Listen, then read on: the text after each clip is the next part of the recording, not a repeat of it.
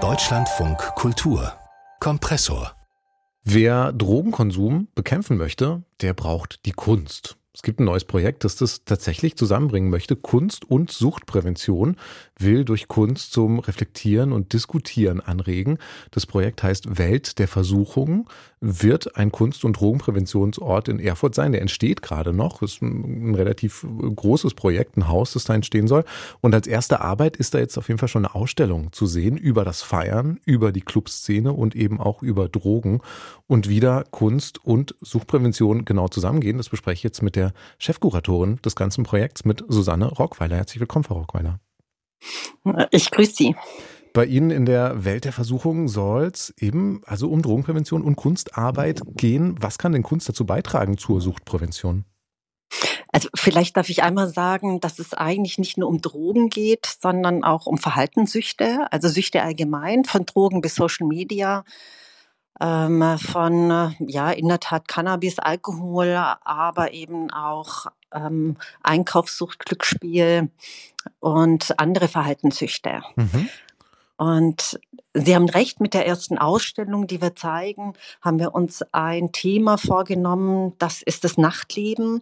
Warum? Einmal war es bedingt durch Corona. Ähm, viele in unserem Freundesbekanntenkreis, wir selber hier im Team, haben festgestellt, nach zwei Jahren Corona hat man einfach Lust zu feiern. Und ähm, selbst die ältere Generation sagte, boah, ich möchte gerne meinen Geburtstag mal wieder mit Menschen feiern.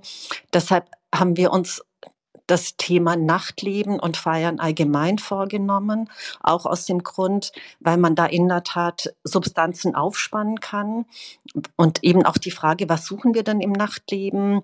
Ähm, und ähm, was gibt uns das Nachtleben? Geht es da ums Funktionieren beziehungsweise ums Abschalten? Geht es um Gemeinschaft? Mhm. Ähm, geht mhm. es um Musik und Tanz? Um was geht es denn also prinzipiell. Und deshalb haben wir uns dieses Thema mhm. ähm, angenommen. Viele große, total spannende Fragen auf jeden Fall. Und es geht aber schon auch um, um die Drogen. In dem Fall, wenn ich das richtig sehe. Also ich habe gelesen von einer ziemlich eindrücklich, eindrücklichen Arbeit. Also als ich sie gelesen habe, schien sie mir sehr eindrücklich. Da ist ein großer Glastank bei Ihnen zu sehen mit einer Flüssigkeit drin, die wohl schön aussehen soll. Diese Flüssigkeit ist dann aber Urin von Besucherinnen und Besuchern aus dem Berghain. Was ist das genau für eine Arbeit? Genau, also wir zeigen insgesamt 40 ähm, Arbeiten von elf nationalen, internationalen Künstlerinnen. Die Arbeit, die sie, auf die sie anspielen, sie heißt Heroes Journey. Man sieht ein drei Meter langes ähm, Becken, ein Glaskubus gefüllt mit einer roten Flüssigkeit. Und ähm, dieser Glaskubus steht auf einer Metallgestell und wird rechts und links von neutralem Licht beleuchtet. Und die Frage ist eben in der Tat, was suche ich im Nachtleben? Und das Berghain, einer der bekanntesten Techno-Clubs Deutschlands, da hat Sarah Schönfeld, die Künstlerin, ähm, Berlinerin, hat an der Universität der Künste studiert und dann eben auch im Berghain als Barkeeperin gearbeitet. Und ihr Interesse gilt allgemein der Schnittstelle zwischen Wissenschaft und Kunst. Und sie hat ähm, eine, ein, ja, eigentlich eine Installation hatte sie im Kopf und hat dann Besucherinnen des Berghains ähm, gebeten. Das war eine große Aktion, quasi auch Urin absichtlich in ein gewisses Gefäß zu füllen um daraus seine Installation zu machen. Die war zum ersten Mal ausgestellt 2014 in der Tat im Berghain, 2017 dann in der neuen Nationalgalerie in der Alchemie-Ausstellung und jetzt ist sie bei uns. Mhm. Und Sie sagen es richtig, ähm, ja, da ist Urin drin, 750 Liter Harn von ähm, Besucherinnen des Berghains. Und für viele ist Urin per se was ganz Ekliges. Ähm, für uns ist es eigentlich ein Instrument der Diagnostik in der Medizin. Wenn Sie ein Problem haben, gehen zum Arzt, kriegen Sie ein kleines Becherchen, sollen da was abgeben. Im Drogenmonitoring, die Abwasseruntersuchung, ähm, da wird eben geschaut, ähm, in, einem, in einer Stadt, hier in Erfurt zum Beispiel, gibt es sehr viel ähm, Crystal und Speed im Abwasser, rund um den Bundestag äh, relativ viel Kokain. Das heißt, es spiegelt quasi unsere Gesellschaft an diesem Ort auch wieder. Mhm. Und das Dritte ist, dass es, wenn Sie ähm, in der Suchttherapie sind, müssen sie regelmäßig Harn abgeben. Und vielen, die Sucht betroffen sind, hilft das. Das ist quasi jede Woche einmal Hahn abgeben. Das ist wie so ein Ziel, was sie erreichen. Das ist überschaubar, eine Woche abstinent zu sein und äh, hilft eben den Suchtbetroffenen mhm. in der Tat auf dem Weg mhm. der des Clean-Werdens ja. letztlich. Also Sie, Sie haben die problematischen Seiten in der Ausstellung, ganz klar. Und es geht aber auch, dass es ums Feiern geht und so, auch um viel Positives. Und Sie schreiben das auch in Ihrem Katalog, dass Sie sich eigentlich wünschen, dass sich die Menschen auf das Schöne und gleichzeitig Irritierende einlassen können in ihrer Arbeit.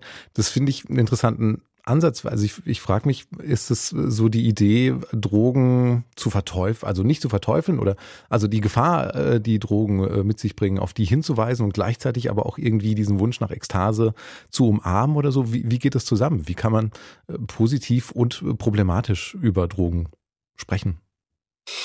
Naja, kunstgeschichtlich liegt das, dass wir feiern wollen, dass wir rauschhafte Feste machen wollen. Das liegt in unserer Kunstgeschichte. Das ist ähm, über viele Jahrtausende war das früher religionsbedingt ähm, dass man eben alle sechs Wochen oder alle acht Wochen gab es eben ein, ein Religions-, ein Ritus, ein religionsbedingtes Fest. Und das dauert ja bis heute an. Wir haben in, in im Christentum haben wir Ostern, wir haben die Fastenzeit davor, wir haben Weihnachten, also wir haben auch immer wieder Punkte, wo es in der Tat zum Zusammenkommen geht, um Gemeinschaft geht und zum Feiern. Und die Religion gibt es jetzt nicht oder gibt es in vielen, ähm, bei vielen Menschen gar nicht mehr, aber die Lust natürlich zu feiern, in Gemeinschaft zu sein, sozial eingebettet zu sein, das gibt es. Und wir arbeiten nicht nur mit Künstlerinnen zusammen, sondern auch mit Wissenschaftlerinnen. Das heißt, Künstlerinnen und Wissenschaftlerinnen denken bei uns gemeinsam. Und so sind wir auch auf die Ausstellung gekommen. Und das ist das Positive.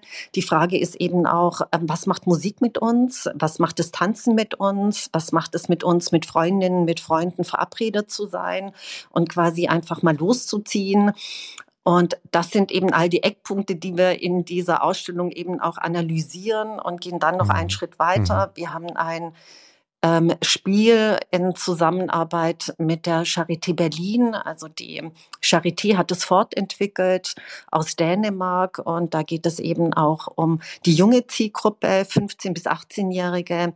Und es ist ein Virtual Reality Spiel, wo sie eintauchen können, ihr eigenes Party-Narrativ bestimmen und dann sich eben entscheiden können, wollen sie tanzen, ähm, trinken sie erstmal zwei Shots ähm, ja, und das sind eben Spiele, sie können das Thema spielen, immer wieder mit anderen Entscheidungen.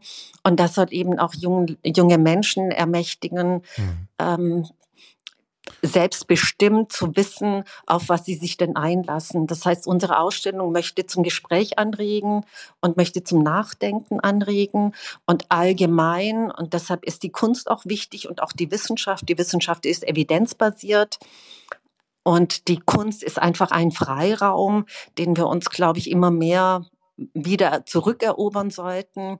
Mit diesen zwei Komponenten möchten wir das Thema enttabuisieren. Das heißt, Menschen anlocken, die sagen, ich habe mit Sucht gar nichts zu tun, und ähm, ich glaube, wenn viele rausgehen, dann sehen sie, ähm, dass es schon in ihrem Freundeskreis, mhm. Bekanntenkreis Menschen mhm. gibt, die zum Beispiel viel zu viel trinken mhm.